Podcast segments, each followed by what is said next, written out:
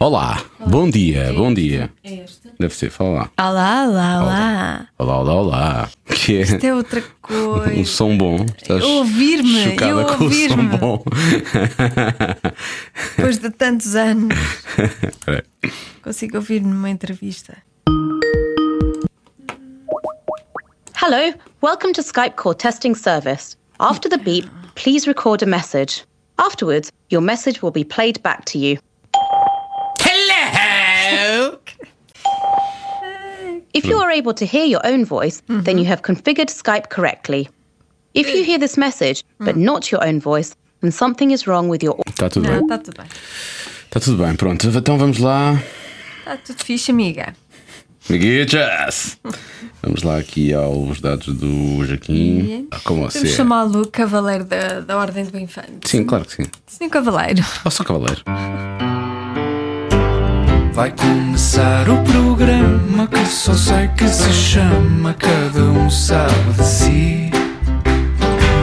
Vai ter gente convidada para conversas do nada e esta começa assim. Alô, Joaquim. Alô? Tá tudo bem? Bem, então cá estamos, isso é que é preciso. Isso é o mais importante. uma pergunta. Sim. O Miguel Beja é alguma coisa? É primo? Não. Miguel Vez. Não. De onde é que ele é, o Miguel? O Miguel é, sei lá, é um amigo meu, um grande cozinheiro, é um gajo porreiro. Ah, quer dizer, podemos ser. Podemos ser família afastada. Mas se é cozinheiro, o Diogo pode ser, Ah, pode sim. ser primo. Eu adoro, eu adoro, eu adoro comida, portanto faz sentido. É, não é? Ele, ele, sempre que há cozinhados, ele cozinha. Então vamos lá. Vamos lá. A última vez que nós nos vimos, eu acho que foi no Grandstand Together, creio eu.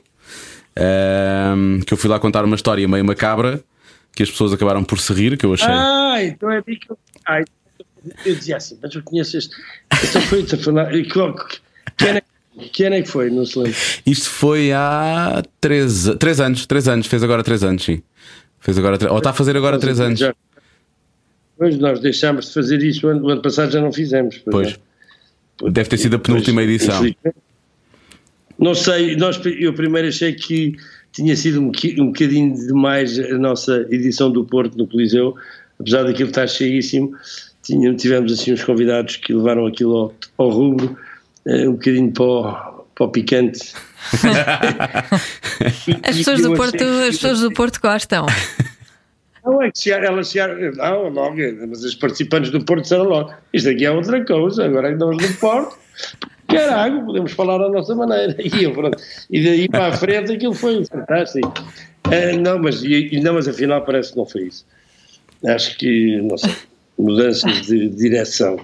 Porque infelizmente porque aquilo era engraçado, aquilo era giro. Não, aquilo era muito giro. E há uma coisa que só quando eu participei é que eu descobri que é o facto do, do Joaquim. Eu vou tratar-te por tu, porque nós já, já, já falámos algumas vezes. Aliás, Exatamente, é mais fácil. a, a Gaiola Dourada e o, e o Fast Five, nós já falámos várias vezes, Joaquim. E, hum, e sempre nos tratámos por tu, portanto eu vou, vou falar da mesma maneira. E, hum, e aquilo que, que eu mais gostei foi da maneira como, como tu também. De- aca- acabas por aparecer ali, não só como apresentador da noite, um MC, mas as histórias que acabas por partilhar com, com o público. Eu acho que isso era sempre uma mais-valia para, para os espetáculos. Mas nos, nos primeiros anos eu tinha muita história para contar, depois comecei a ficar sem história. É, não, enquanto as pessoas contavam uma história, eu contava umas duas ou três, porque era o que me vinha à cabeça. É, Eu nunca preparava aquilo, as histórias iam aparecendo. Eu ouvia alguém contar uma história e depois lembrava-me de uma história e ia contando uma história. Só que eu às tantas dizia assim: pá, estou a ficar sem histórias para contar. Está a contar a ficar. Histórias temos sempre, mas assim, histórias para dar, para contar. O bom também era que eu podia contar uma história de dois minutos, assim, para intercalar entre histórias. Sim, era mais rápida. Mas tenho saudades daquilo, porque aquilo era engraçado e nós divertíamos a fazer aquilo. Eu lembro-me de uma história nessa noite que eu achei que era brilhante, que, que é a história do, do, do melhor cachê. Não quer dizer que tenha sido o mais alto, mas o melhor cachê que acabaste por fazer. Eu acho que foi num dos filmes da Múmia, não foi? Zorro. Zorro. Do Zorro, do Zorro, exatamente, do Zorro. Zorro, exatamente. Foi o melhor cachê. mas eu- Eu fui lá três vezes, pagaram-me três vezes e acabei por não estar. E eles acabaram por mudar o fim do filme, porque acharam que o filme merecia o número dois e acharam que eles deviam ter um filho, portanto mudaram o fim do filme. E eu continuo a receber direitos de autor porque, sei lá, estou lá nos ah, deleted scenes, portanto, cenas apagadas. E eu, portanto, eu, o dinheiro mais bem ganho. Mas eu fui lá três vezes por uma razão muito especial. Que, primeira vez, estava a filmar o. estavam a fazer uma cena e, na, na gruta e eles tinham-me dado o final, agora já não era. Era a porta da gruta em vez de ser a porta. eh, Quer dizer, era mesmo ali na, na coisa da gruta. E aquilo, rebentaram aquilo e, e- e morreram duas pessoas, foi horrível. E, portanto, eu, como já estava vestido e maquiado, tiveram que pagar. Segunda vez, vamos para o mesmo sítio, iam fazer essa mesma cena. Houve outra explosão, não morreu ninguém, mas aquilo resolveram, acabou-se. Eu também já estava maquiado e, e vestido, tiveram que pagar. E depois fizemos a terceira vez, onde era originalmente, que era no deserto, em Hermosillo, a 50 graus à sombra, que era. Enfim, então passavam eu, eu a cavalo eh, e tinha atrás de mim uns, uns 100 tipos que iam, cada vez, corta, eu olhava para trás, tinham que ir uns 5. Daí nós outra vez, epá, Com o calor, pois. não, o calor era impressionante. Mas pronto, é uma, essa, pois essa foi uma história, uma das histórias. Isso é- eu acho que é o melhor cachê para, para um filme, para uma coisa que vai diretamente para, para vídeo on demand, não é? Foi diretamente para as deleted scenes, portanto. Não, é- não, exatamente. Mas isto, eu sabia, eu, eu aliás, é engraçado, porque eu quando fiz o contrato disse, eu não quero eh, o meu nome no- nos credits, não é? Porque sabendo, conhecendo os grandes filmes de, de estúdio americanos, nós sabemos que aquilo invariavelmente a última cena é mudada. Portanto, eu disse, não vale a pena, não quero que tenha lá o meu nome, porque não vale o meu nome aparecer e depois eu não apareço. E então assim foi. E dito e feito, eles mudaram o fim do filme. Mas eh, não fiquei arrependido porque foi um bom dia de trabalho. Três bons. Vou começar a aparecer sempre maquilhada e vestida nos sítios, pode ser que me paguem. Não, mas isso, isso é uma lei, e acho que continua, da- da- da- da- da- da- do Sindicato dos Atores, Screen, Screen Actors Guild, que se a pessoa já estiver vestida e maquiada, não, não, pronto, tem que ser paga. Recebe. E aqui, aqui é diferente, não é? Aqui não faço ideia, porque não- aqui não há sindicato. Aqui, não- Pois. aqui, aqui é ao Deus dará, sei lá. Aqui é que é o faroeste, na verdade. Aqui é ele- quer dizer, mais ou menos, eu as poucas coisas, eu já não faço filme, ci- cinema cá há um tempo, mas eh, não, eu também quando fazia cá filmes, eh, não sei, também era geralmente o ator principal, não era bem assim, não é? Pois. Eh, Quer dizer, não.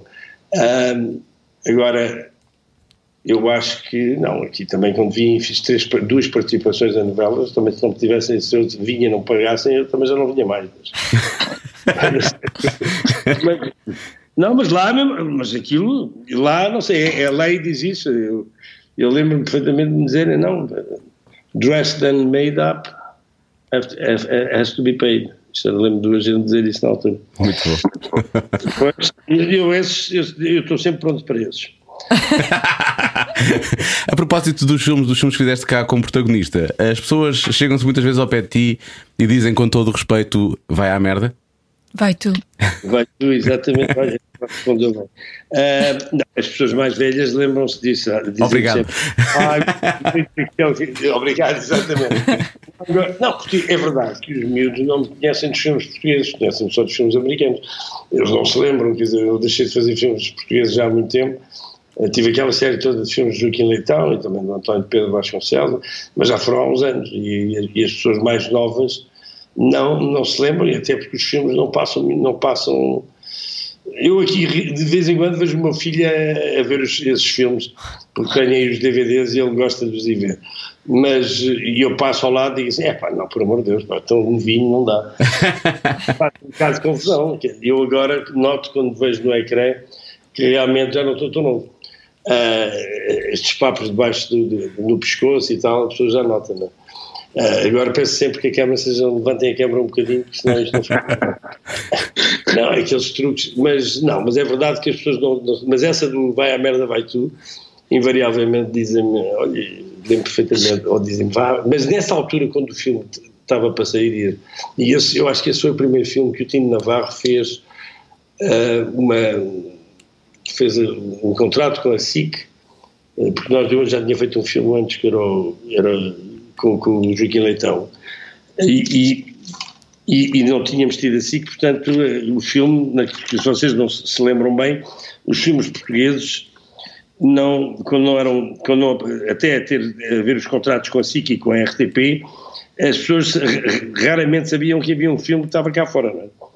Era uma vida normal, foi o primeiro filme que eu fiz com Joaquim Leitão, o segundo, e esse não teve, pronto, as pessoas não, não iam. Depois esse filme com a, com a Maria de Medeiros foi o primeiro em que fizemos o contrato com a SIC, então eu passava na rua e as pessoas diziam sempre vai à merda. e, e, pronto, que é uma, uma, é uma, é uma, uma, uma, maneira bonita de nos dizerem que gostam de nós. É? Virou, sim, que virou filme. Que provavelmente virou um anúncio. Sim. Exato, pois é, aparecia no anúncio, aparecia, pois é. Isso fez logo sucesso. Não, mas por acaso foi uma maneira, o filme vendeu muito à custa desse anúncio.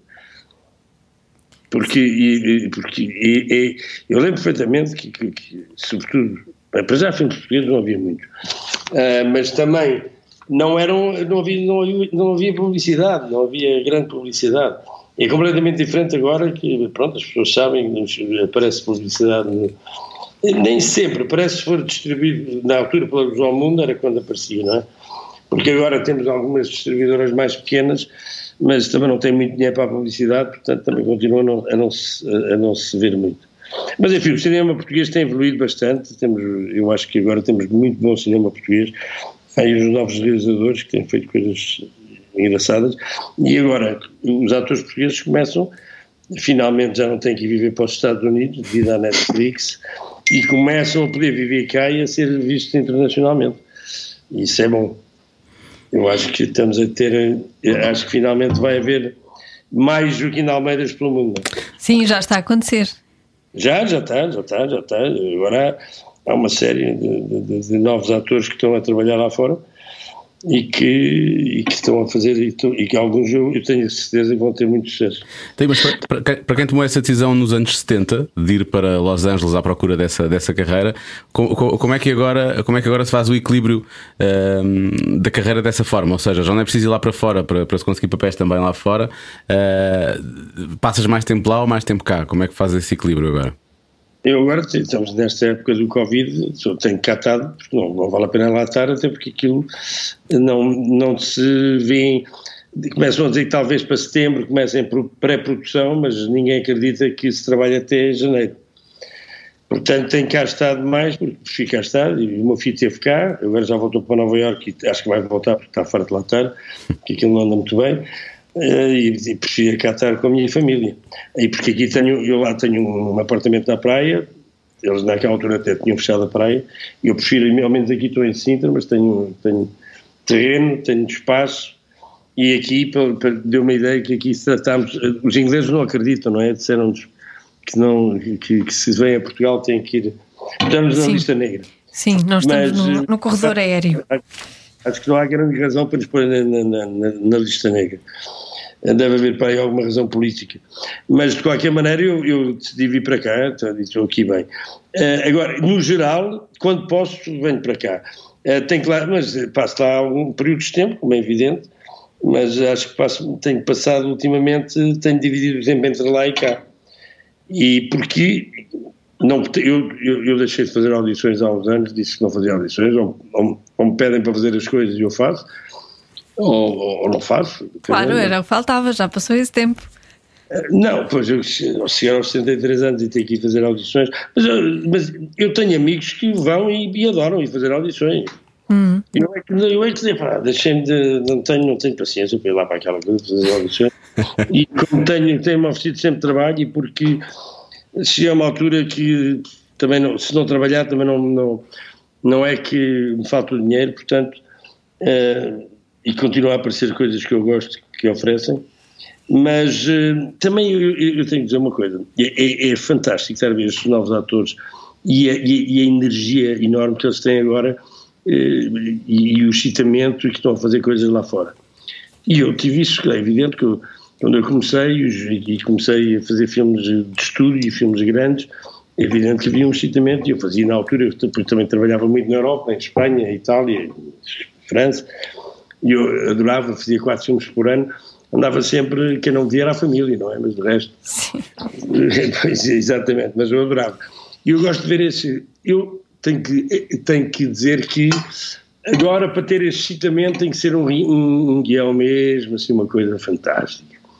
Porque senão digo assim: pronto, está bem, vamos trabalhar. Não sei como é que é explicar, mas já não há aquela coisa, não é? É- eu, na altura adorava, estava a, a acabar um, estava a preparar outro, em línguas diferentes, etc. Epá, mas é, a verdade é que não- estou a auto a chamar-me velho a mim mesmo, aos 63 anos eh, o excitamento é diferente, não é? Eh, E também já não queremos fazer eh, aquilo que venha, tudo o que nos oferecem, não é? Portanto, mas, mas eu acho que todos nós passamos eh, coisas diferentes, na, fases diferentes não é? durante a vida. Agora, é verdade que quando aparece um guião assim que dizemos assim, é, isto tem que fazer. É, há esse excitamento. Agora, eu tenho que admitir é que em cada um guião que eu gosto, leio não sei quantos, não é?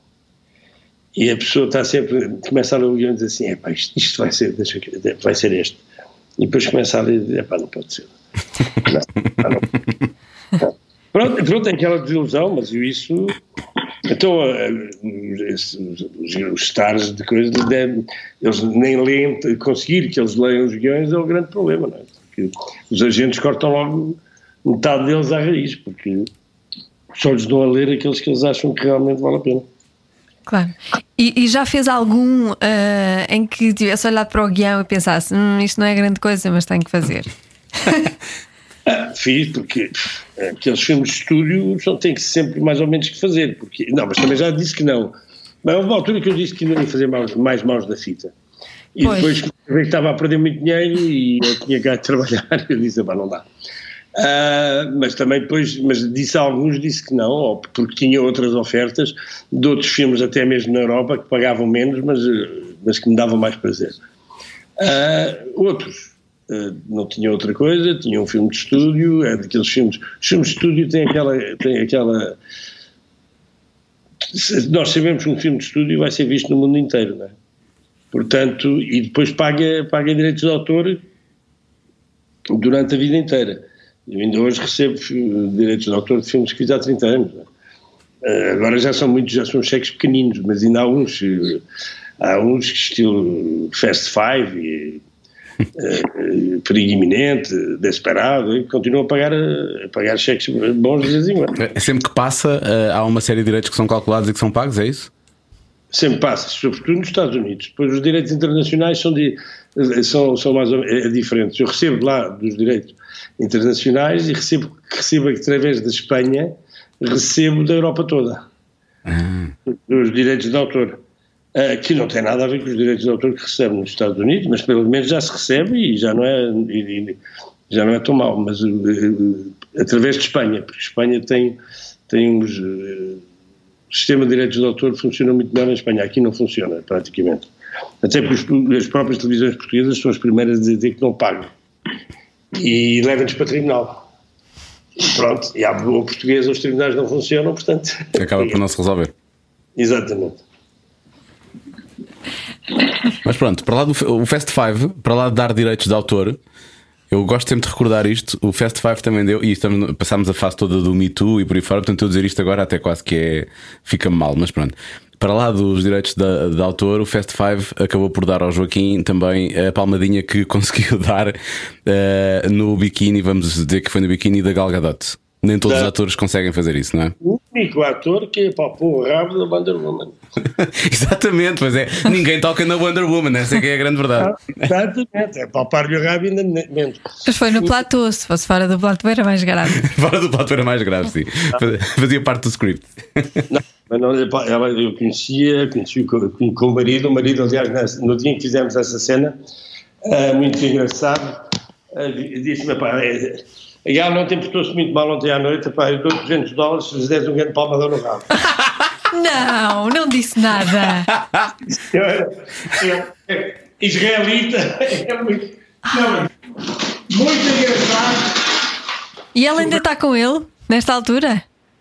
Tá, tá, acho que sim, acho que é o Espero que marido não. dele. Está tá com ele, não, que foi na brincadeira. Eu sei, eu sei.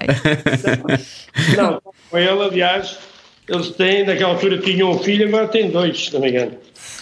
É uma cagala, eu lembro eu depois, uma noite houve uma festa de, de, de atores em, na Georgia, em Atlanta, e eu até passei uma noite com ela. da- na- marido já tinha ido para Israel, estivemos a dançar, é das pessoas mais simpáticas e com um sorriso genuinamente bonito e simpaticíssimo.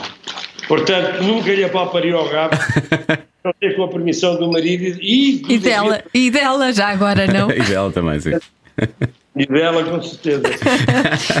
Quer dizer, não fora de, de contexto, diria eu. Sim, claro. Dizer, mas, va- mas, mas tenho que dizer que a Gal Gadot eh, é difícil, porque ela é tão bonita, tão simpática. É, e- e- mas eu, eu imagino que quando ela fez o serviço militar em Israel, deve ter havido alguns malandros, ou em combate, não sei, que devem ter querido, mas ela com arma na mão já não, não deve ser tão, tão, tão meiguinha. Ela é altíssima, ela deve ter 1,80m por aí. Se não tiver mais. O Joaquim, o Joaquim deve ter imensas eh, histórias engraçadas nessas, nessas festas de, de celebridades e assim, picantes. Festas de celebridades, eu- sabe, eu, as festas de celebridades, as festas de, de- as festas de, de fim de filmes, etc. É uma coisa. Ah, de celebridades eu não sou. Eu sou uma pessoa que comecei a perceber, quando comecei a fazer alguns filmes tiveram muito sucesso ah, nos Estados Unidos, tipo, com o Harrison Ford, com, sei lá, com o Bandeiras, etc. Depois eu fiz também o Only You. Houve um ano em que eu fiz três filmes de estúdio e que saíram todos mais ou menos a seguir uns aos outros. E, e então, de repente, eu era convidado para, todos, para todas as festas, não é? E comecei a perceber que aquilo é assim que aquilo funciona. Aquilo está tá, tá, tá na berra, está tá a trabalhar, chama-nos para tudo. Há um circuito, não é? É, e é preciso, e depois, que se a pessoa não é um animal social como eu, que não sou muito animal social, quer dizer, gosto, gosto, gostava, agora não tanto, sei que os meus amigos, etc., mas nunca fui muito destas festas sociais, nunca gostei. Então, às tantas, comecei a desligar completamente daquilo, porque comecei a perceber que aquilo era tudo muito falso. As pessoas iam lá só para, para, para serem vistas. Eu, dizem que quem não é visto não é. Como é que é? Ah, esquece, Quem não é? não, quem não aparece, Quem não esquece. aparece, esquece. Não Exatamente. parece. Exatamente. E eu, eh, se calhar, eh, pequei um bocado nisso, porque muitas vezes deixei de aparecer porque não tinha mesmo paciência. Porque aquilo é tudo. Mas, sei lá, ah, mas. Portanto, estava a perguntar histórias, sei lá, não sei, agora assim de repente, já, já há, muito, há, muito, há, muito, há muito tempo não vou às histórias. Pois, E depois também não, não vou contar agora certas histórias, não dá para contar. Pois, imagino, imagino que sim. Não, eu estava a perguntar aquelas que se podiam contar, não, não aquelas que não se podia contar. Imagino. Não, não, não sei, agora não, não, não vejo assim nenhuma que me apeteça contar. Só deve estar a pensar naquelas que não, que não pode contar, não é? Pois, pois, eu percebo. Essas são as causas que vêm logo à cabeça, não é? Sim, lá, claro. Faz dessa, porque isso não convém. Obviamente. Mas essa coisa de quem não aparece esquece não aconteceu com o Joaquim, porque a, a lista Não. de filmes e é, é infindável. Eu não conseguia parar. Sim, mas não, está bem, mas não é. Não, mas é. Sim, mas é. Eu vou para te explicar. Há, um- há grupos de atores que também depois se tornam realizadores e eles não são uns com os outros e depois que é, e, e é sempre os amigos, não é? Vem, vem, eu, eu vejo que eles convidam os amigos, eles trabalham sempre juntos. São os populars do liceu. Bem, primeiro há aqueles que são filhos de. são os chamados Hollywood royalty, não é? São filhos já de realizadores ou de atores. Ou, eles vão todos para a escola juntos, depois vão todos dormir a casa dos outros, não é? Como qualquer, qualquer miúdo. Normais, só que eles dão-se todos nas famílias de cinema e depois acabam por ser escolhidos pelos, pelos, pelos pais realizadores para irem fazer os pequenos, o, o, o puto no, no filme, é, e depois começam todos a trabalhar eh, com miúdos, não é? Ah, portanto, há essa coisa do, do, do, do Hollywood Royalty. E se for ver, muitas vezes o nome não lhe diz nada, mas vai ver e vai ver quem são os pais e são todos filhos de gente já de Hollywood. E eu achava, era isso que eu achava sempre estranho, é que, como é que eu tinha conseguido fazer filmes dentro da, que no meio via os outros atores e era tudo muito gente de Hollywood, não? Tinha nascido dentro já daqueles, daqueles esquemas. Depois há aqueles que andaram na, na, escola de atuação juntos, que, que, fizeram, tiveram sucesso juntos e acabam por trabalhar muito entre, entre eles. Eu, eu, por exemplo, fiz um filme com o David Gordon Green, que era o realizador do filme que eu fiz com a Sandra Bullock, Our Brand is Crisis. Uh, nossa profissão é a crise, ou chamamos qualquer coisa assim. E o, o David que faz uma série de sucessos com filmes uh, independentes, mas de independentes, estamos a falar de filmes independentes de 20 milhões, 30 milhões, não é? Um uhum. filme independente. Sim, claro. não, não, são os nossos. Sim, e, e, e o David, toda a gente, eu, eu lembro perfeitamente, estávamos a trabalhar e ele, ele, ele tinha andado na escola, o, o diretor de som era, tinha andado com ele na coisa, o, o, o, a casting tinha andado com ele, que era eh, o diretor de fotografia tinha andado com ele, portanto era tudo. Ele, ele trabalhava sempre com os amigos. Uhum. E há uma série de atores que também são assim, eles trabalham todos muito juntos. E é aí que eu digo: quem, quem não aparece, esquece. Eu deixei de ter. Uh, eu nunca tive muitos amigos atores, tive sempre mais amigos, está bem dentro do cinema, mas não atores, tá, diretores de fotografia, realizadores, sei lá, mas nunca fui muito de, de, de, de andar no grupo de atores. E é, isso, e é verdade que em Hollywood, uh, bem, aqui também é um bocado, as pessoas que estão, os atores aqui também se conhecem todos. Eu conhecia-os quando, quando, quando tinha, sei lá, quando vinha cá, porque ainda os conhecia de, de, quando andei no conservatório, depois de, uh, afastei-me um bocado, mas aqui é a mesma coisa. Hollywood, no fim, depois começa a ser pequeno, lá dentro, entre os atores que trabalham sempre, começa a ser pequeno. Portanto, as pessoas, eh, nós eu fiz vários filmes em que me encontro com os, com, com os mesmos atores, já trabalhámos juntos algumas vezes. Portanto, aquilo depois começa a ser pequeno e é aí que eu digo que quem não aparece esquece, está a perceber? Uhum. É, não é, depois, claro que a pessoa tem um, tem um nome, fez, tem uma reputação, fez, fez filmes, não sei o quê, eles vêm-nos buscar. Mas eu digo, dentro, podia ter, podia ter, se calhar, trabalhado muito mais em coisas mais interessantes a nível independente, se tivesse continuado a fazer, eh, a ter aqui um círculo de amigos dentro dos, do, do, dos atores de Hollywood. É? Uhum. Depois, entre os atores de Hollywood, ah, aquilo é tudo muito. Depois há os atores A, os atores B, há os atores, os atores C, não é? Ah, o escalão. pois é uma coisa muito engraçada. Uh, e é tudo aquilo, é, tudo, é porque o cinema, pensando que não, o cinema é uma coisa muito hierárquica. Sim, claro. Uh, é, é, aliás, eu tenho noção que deve ser. Do, é que, é que se sente mesmo a hierarquia. Quando se, aliás, quando se trabalha também num set, a hierarquia está lá, não é? Uh, os atores com mais importância, os atores com menos importância, os, o realizador, sei lá, os produtores, aquela gente pessoas, e depois há, e depois, depois dentro da, da, produtor, da, da produção há, vem desde o do, primeiro assistente, segundo assistente, terceiro assistente, sei lá, assistente do assistente. Portanto, é, aliás, é engraçado se você trabalhar no Brasil, os chefes não trabalham, tem sempre alguém que trabalha por eles. Nunca vi um, eu nunca vi, eu nunca vi um, cinema como o brasileiro. É, não o, o chefe manda o outro fazer, o outro manda os outros dois fazer, os outros dois mandam os outros três fazerem, e aquilo a gente nunca mais acaba. e é sempre uma coisa, é sempre delegado. O meu pai dizia que a tropa dele foi assim. Hã? O meu pai dizia que a tropa dele foi assim: havia sempre alguém que mandava alguém que estava abaixo que era para fazer o que não, não queria fazer. Não, mas no Brasil é incrível. É, é, é, eu, eu, eu, eu, fiz vários filmes no Brasil e ficava sempre a dizer: mas como é que é possível? Quando a pessoa perguntava, então, eu já mandei fazer. e mandou fazer aqui. Eu mandei este e este. Ah, mas eu mandei. Todos mandaram fazer, mas ninguém fez. Portanto. Em que, em que uh, cinema é que gosta mais de trabalhar? Uh, eu estou a falar de países. Não, eu não tenho. Eu, não tenho eu, eu acho que o cinema é igual em qualquer país. É. Uh, a grande diferença é o dinheiro.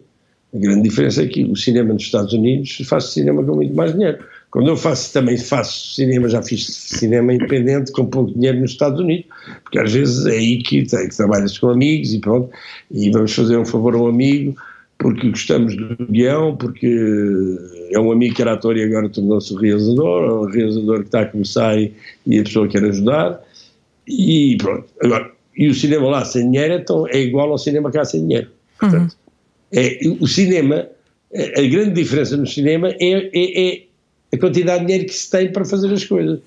E é evidente que se temos muito dinheiro, eh, fazemos menos, gastamos mais tempo numa cena, eh, cobrimos a cena me- me- melhor, fazemos mais, porque o, grande, o grande segredo do cinema, além do talento que as pessoas têm que ter para o fazer, é, é que se- quanto mais nós cobrirmos uma cena, mais fácil nos é dar um, ritmo a ela, porque temos mais possibilidades de a cortar, não é?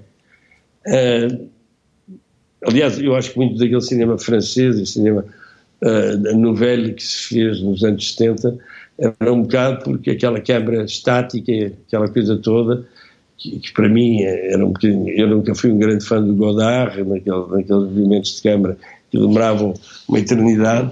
Acho que algumas pessoas sabiam fazê-lo muito bem, como o Antonioni, e que e tinha e, que aquilo tinha aquelas aquelas aquelas takes que demoravam oito minutos nunca mais acabavam. As a, a, a, janela- a câmara entrava pela, pela janela e depois claro a aquilo continuava a pessoa perguntava-se mas como? Claro que era, era estúdio abriam-se as paredes não era? e aquilo continuava por ali ah, não mas isso havia pessoas mas para dizer eh, era de certa maneira muito mais rentável não é Uh, fazer toda uma cena com um take, uh, agora era, era muito, era muito, uh, pode ser muito cansativo, não é? Sim. A câmara, a câmara não mexe, a câmara anda muito lento. Quanto você mais, mais cortar, mais, quanto mais tiver, mais descobrir, mais, mais, mais energia dá à cena. E para isso é preciso ter dinheiro, porque depois eh, dá mais trabalho a montar, mas é pronto. fi- no cinema americano, então o cinema, quando temos cenas de ação e não sei o quê, eu lembro, por exemplo, no, no, no Clear and Present Danger, o perigo iminente ou perigo imediato. Imediato, acho que é imediato. imediato. Ahm, a, a cena em que o Harrison Ford vem por ali a ser perseguido e entra numa rua e é- há um ataque. Eles tiveram, aquilo foi feito, aquela rua foi uma, era uma cópia de uma rua de Bogotá, que foi feita num estádio de futebol ah, é- é no México. E, desde, e, e, portanto, as ruas eram mesmo ruas, e depois, quando ele entrava naquela rua, que era a rua que tinha sido feita, tivemos ali 10 dias para uma cena que demorou 3 minutos em cinema. Portanto, isto é para te explicar, e claro, era uma cena fantástica, de explosões, foram 10 carros novos, tudo para, para o galheiro. E agora, está, não está a ver aqui em Portugal, está a fazer uma cena em que tiram 10 carros novos, explodem e fazem aquilo tudo. Quer dizer, ou- ou- eu digo- nem digo isso em Portugal, digo na Europa. Os franceses, ainda, os franceses de vez em quando fazem uns filmes de ação eh, que têm, que eles até os sabem fazer bem, que têm, que têm que são a única concorrência que se pode ver na Europa assim, aos, aos filmes Sim. de ação. Mas pronto, mas eu- pronto, para lhe dizer, como per- perguntou-me, quer dizer, já estou aqui há meia hora, À vontade. o país é mas não é o país, sabe? Isto eu acho que não tem Sim. a ver com o país, tem a ver com. ah, Com o dinheiro. E com as condições que cada um tem. Eu, eu, por exemplo, eu gosto muito de fazer estes filmes às vezes com, com, com, com pouco dinheiro. Ah, quer dizer, sobretudo naqueles anos em que já fiz um filme em que me pagaram bem. E depois então já digo, o, ano, o ano já está pago, agora posso ir fazer este filme que eu me apetece fazer. Fazemos filmes estes com, assim com um grupo de amigos. Nós gostamos de fazer cinema. Se- gostamos de ser pagos, gostamos de ser bem pagos. Agora, ah, eu acho que eu, quando faço um filme desse grande estúdio, muitas vezes não me dá o mesmo prazer de quando faço estes filmes pequenos, em que todos nós temos alguma coisa a dizer, ah, temos a ideia, ficamos com, a- com aquela sensação de que participamos mais do filme. Nos filmes de estúdio somos tratados que nem príncipes, mas depois ali um bocado de lado, está sempre um chato de um, de um, de um second assistant a dizer onde é, sais da rota, para onde é que você vai? Para onde é que vai? É, tem- vai atrás de nós, que é para, para ter a certeza que nós não, não fugimos, ou que estamos no sítio certo quando chamarem. Ah, portanto, não é. Eu acho. eh, Às vezes é um bocadinho irritante até. Portanto, às vezes estes filmes pequenos dão-nos muito mais prazer para fazer. E qu- quando surge um projeto como este agora do Netflix, eh, ou da Netflix neste caso, co- estas séries de televisão já são feitas muito num estilo cinematográfico, não é? Em termos de trabalho, deve ser muito, muito próximo, mas mais rápido, obviamente, não, não deve demorar tanto tempo a fazer. Quer dizer, a Queen of the South uh, foi feita pela Fox para USA. Depois foi comprada pela Netflix. A Queen of the South, pronto, já feita pela Fox, tem, tem para já paga muito mais, não é? E depois paga como estúdio e depois tem muito tem mais dinheiro. Eu não sei quanto é que era, mas era à volta de 8 milhões por episódio. Por episódio. Uhum. Esta que, que, saiu agora, Warrior Nun, um, não faço ideia porque a Netflix, a Netflix não paga tão bem como, como os estúdios, não é? Um, porque não sei para queixar. Também eu, eu, eu, eu, e uma outra atriz americana somos os únicos somos, somos uh, que estamos se formos contratados pelo sindicato porque o resto foram todos, vieram, foram contratados na Europa e não foram contratados, não, não obrigaram, não há sindicatos, não. Uhum. É assim, portanto eles, eles em princípio não recebem direitos de autor. Nós recebemos direitos de autor.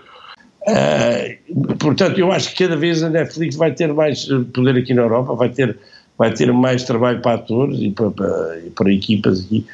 Eventualmente, agora, houve um concurso que eu acho impressionante, num país pequeno como o nosso, houve um concurso para, para séries ou filmes. Argumento. Sim, hum. não, não, sei se ouviram falar disso. Sim, sim, sim, sim. 1600 pessoas. Pois. Um país deste tamanho. Mas, onde é, mas quando é que há 1600 escritores de guiões neste país? Eu fiquei impressionado. Mas, eu, disse, mas, mas há. Não, mas, pois, não sei, deve haver. Deve haver também, é, é, é, evidente que isto é para, para serem escolhidos quatro ou coisa parecida, portanto, não sei. Sim. Mas eu fiquei a ser extraordinário, 1600, eu achei que isto deviam ser para aí.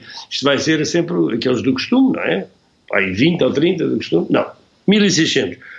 Por, por um lado é bom, por outro lado deve haver muita porcaria, uh, porque isso é o que geralmente também acontece, porque eu acho eu, eu admiro imenso, e conheço alguns até em Portugal que são bons escritores de guiões, mas eu admiro imenso porque eu acho que tudo começa num bom guião, não é?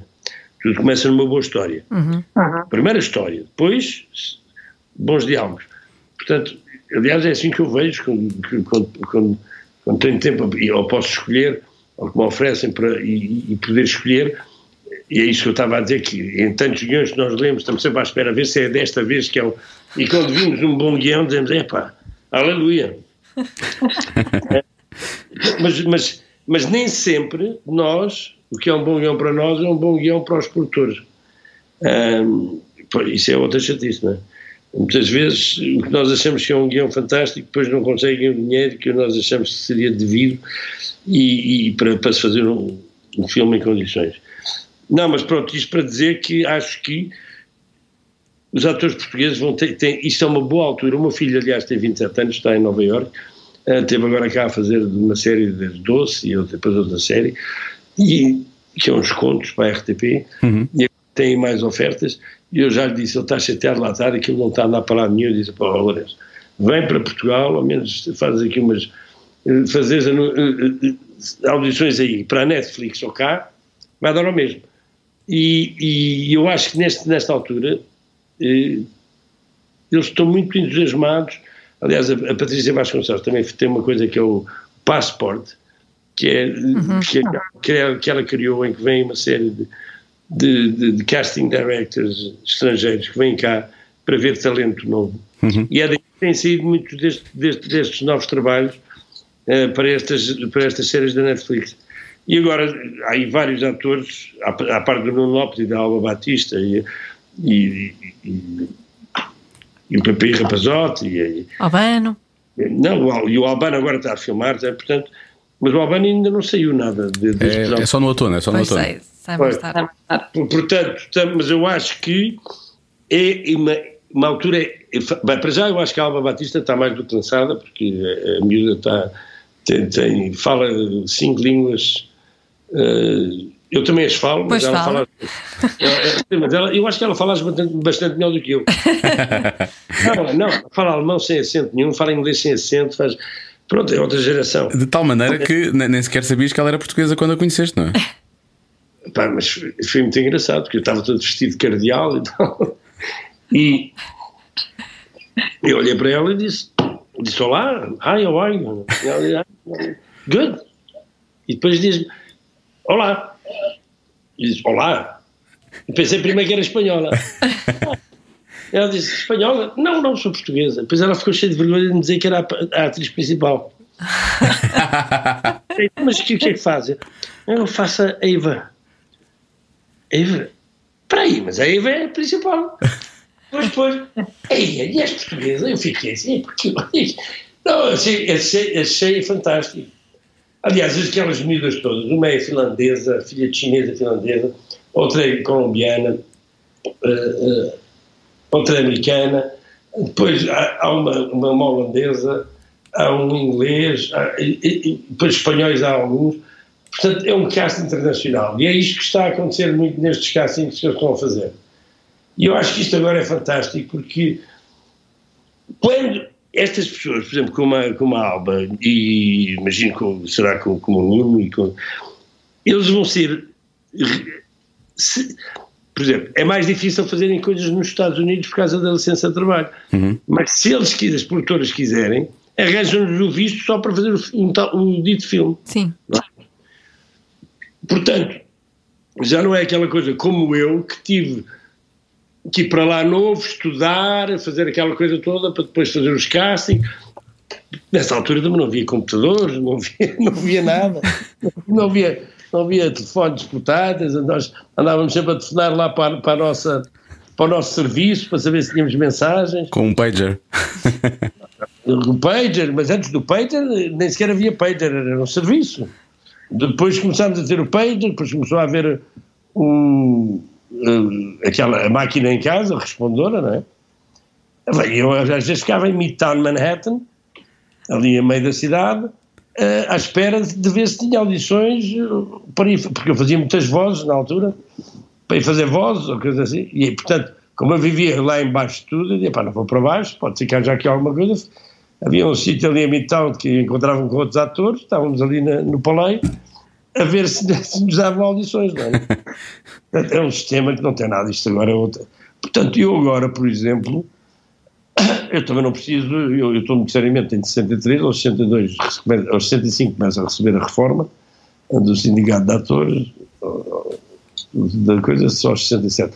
Mas eu estou a dizer, mas porquê é que eu, eu, eu, eu realmente vou continuar lá a minha casa, continuar com ela, mas um dia deste, o meu filho vai para lá, eu vendo aquilo porque posso estar a viver cá, porque já não é necessário, não é? Está lá, claro. Está lá. E eu já estou, eu, eu, para dizer a verdade, eu há 44 anos que estou lá fora. E, e cada vez tenho mais vontade de, Pronto, agora gosto de estar cá, gosto de estar, gosto desta coisa portuguesa, que eu acho que é mau para quando é novo, é esta, esta inatividade. Esta pasmaceira? Esta, não, esta, não, esta coisa do Portugal, dos almoços de duas horas. Mas agora, agora tenho 73 anos e é pá, Só agora tem mais tempo. É não? isso que se quer. Eu, por exemplo, eu estou a filmar, não, nem sequer almoço, com uma saladinha ou uma fruta, porque é uh, pá, não consigo, então, sobretudo agora mais velho, fico com uma falta de energia, até se meio, e vou dizer-me dormir uma cestazinha, aproveito o tempo para dormir uma cestazinha. Porque é verdade. Agora, também é, é, verdade que quando nós somos mais novos temos mais energia, mas uh, Portugal tem esta coisa boa que é, é o país bonito que nós temos, tudo aqui à beira-mar, era bom se tivesse menos vento, mas, mas, mas pronto, é, mas é esta maneira que eu achava quando era miúdo, epá, dizia, epá, não dá, não dá estar aqui num país em que isto, não, pronto, parece que as coisas não acontecem. E, e, fui, para viver, fui viver para Nova Iorque, onde vivi 27 anos, é evidente que aquela, aquela energia que nós ganhamos em Nova Iorque, uh, eu naquela altura vinha cá uh, eh, 15 dias, por, no, houve um ano que nem vim, mas 15 dias no Natal, e estava desejoso de voltar para lá. Hum. Agora vou a Nova Iorque e digo ao meu filho, pá, deixa-me, vou fugir daqui. Não, não. Isso foi o... Eu na Califórnia vivo na praia, não é? Vivo em Santa Mónica, em frente à praia. Pronto, já estou um bocadinho a meio termo para Portugal, não é? Sempre lembra mais, sempre lembra mais. Mas o, o, essa, essa, esse afastamento da América e esse regressar a, a Portugal, ou pelo menos passar aqui mais tempo, isso tem a ver com. Ah, houve um chamamento quando fizeste a Gaiola Dourada? Houve aí uma. Um, ou não? Não, certa, de certa maneira eu identifico-me um, um bocado com aquela gaiola dourada. Primeiro porque em Paris eu, eu, eu, eu- passava, houve uma altura nos anos 80, eu passava muito tempo em, em, em, em Itália e, e em França. Em França mais nos anos 90, depois tive namoradas francesas, eh, portanto andava sempre, já depois de Nova Iorque, Paris, Lisboa, Nova Iorque, Roma. Depois, quando fui para os Estados para Los Angeles, começou a ser um bocadinho mais pronto, é, é, um bocadinho mais longe. Ah, mas, mas eh, eu conhecia bem em Paris, conheci bem aquela, aqueles imigrantes. Agora, o Ruben Alves, é, é, é que que escreveu aquilo, é, é, é- ele é aquilo, não é? Ele é o filho. Ele é filho de. Sim. E eu, quando lá cheguei, eu tinha vindo do Brasil, ter feito um filme do Brasil, tivemos uma semana de, de ensaios em que eu andei a conhecer aqueles, aqueles amigos do pai dele todos e, da mãe, que a mãe era, era porteira lá do. E era, pronto, e, e era bem aquele, aquele espírito francês do, do imigrante eh, português. Português. Ah, Que, aliás, quando nós fizemos o filme, tínhamos imenso medo. O Ruben nunca teve, porque ele sentia que aquilo era a história da vida dele, um bocadinho, não é? Mas para nós, eh, que tínhamos sempre aquela coisa, de, o imigrante. O Não queriam imigrante est- estereotipar. Pois, o não sei Sim, sim, sim. O o Garbage. Nós ficávamos sempre. Mas eu depois, por exemplo, eu vivia em Nassau, em Nova Iorque, onde havia os portugueses, os imigrantes portugueses todos. E havia ali no, no, no Newark, New Jersey, em que falavam, faziam exatamente, falavam português com o inglês, a mistura com o inglês, exatamente como os franceses faziam, não é?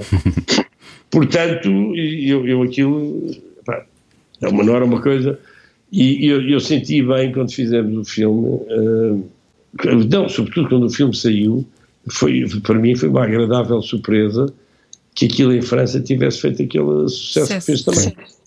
As pessoas terem. Não, e, eles, eles, eles, e os, eles, os próprios imigrantes, até, aliás, porque metade dos atores, a não ser três, não, só três é que éramos nascidos em Portugal, os outros eram todos nascidos em França, eles próprios, eles, eles, eles- não, até as partes mais pequenas eram todos imigrantes ou, ou nascidos em França.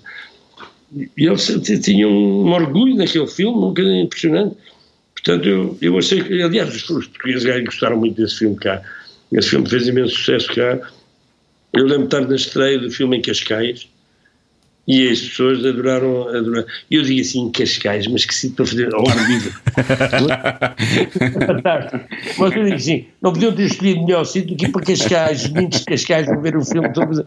Mas foi engraçado que foi um filme que as pessoas, mesmo os meninos de Cascais, gostaram do filme.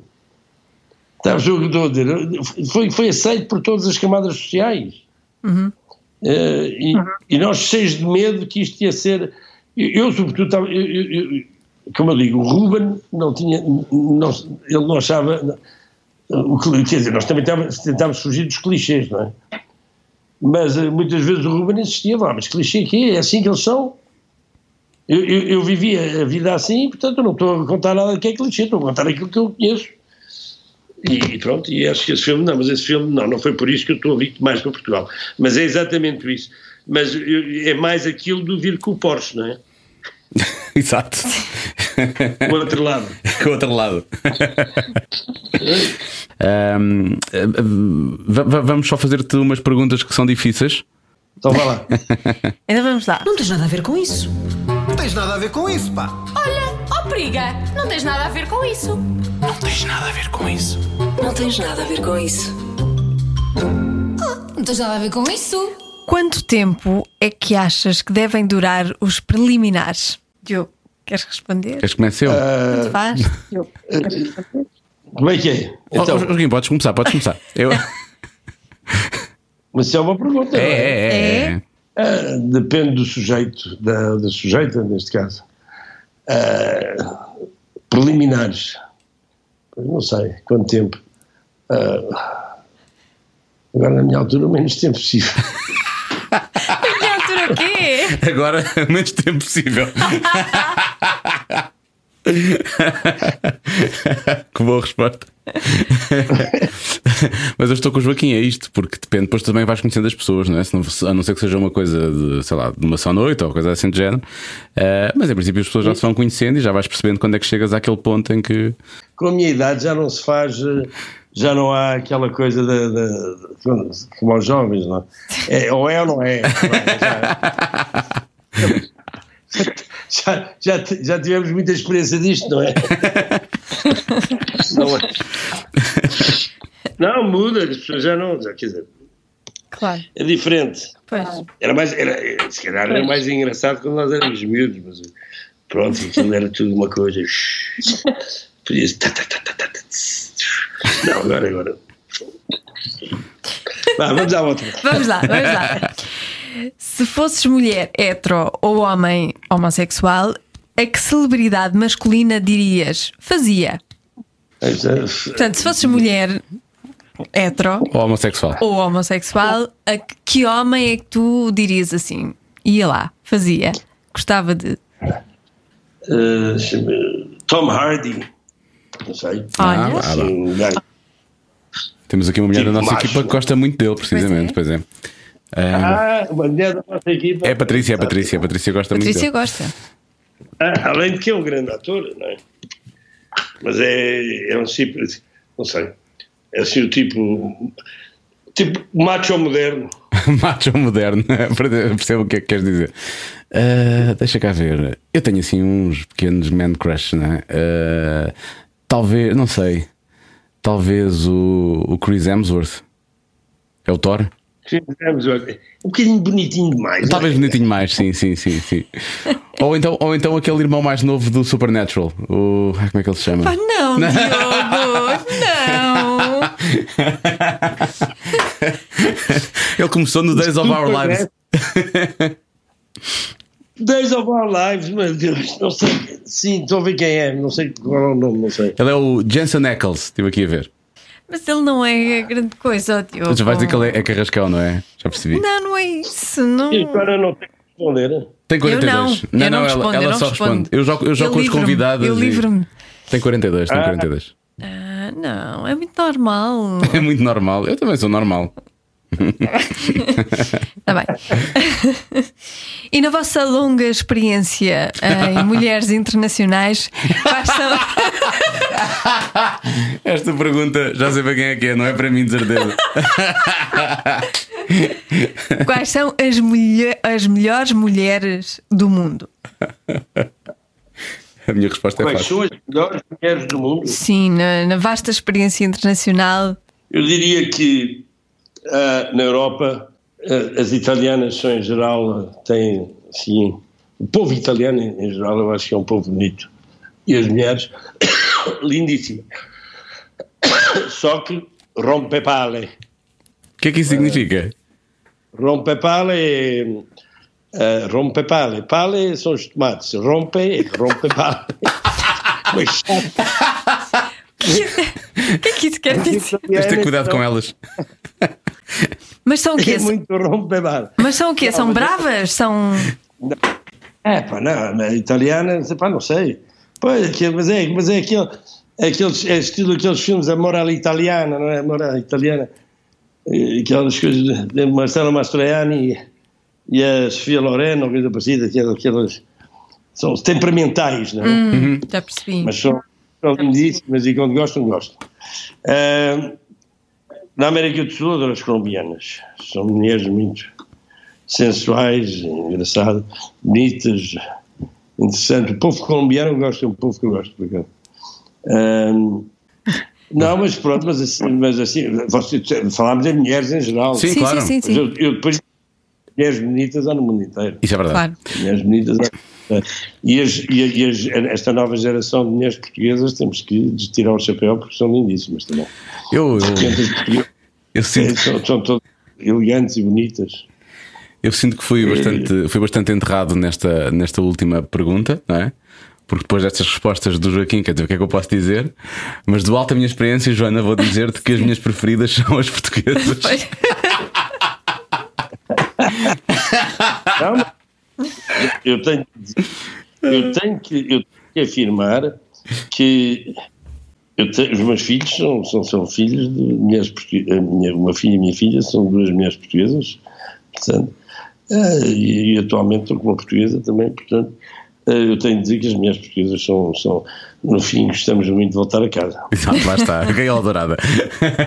Voltar à pasmaceira.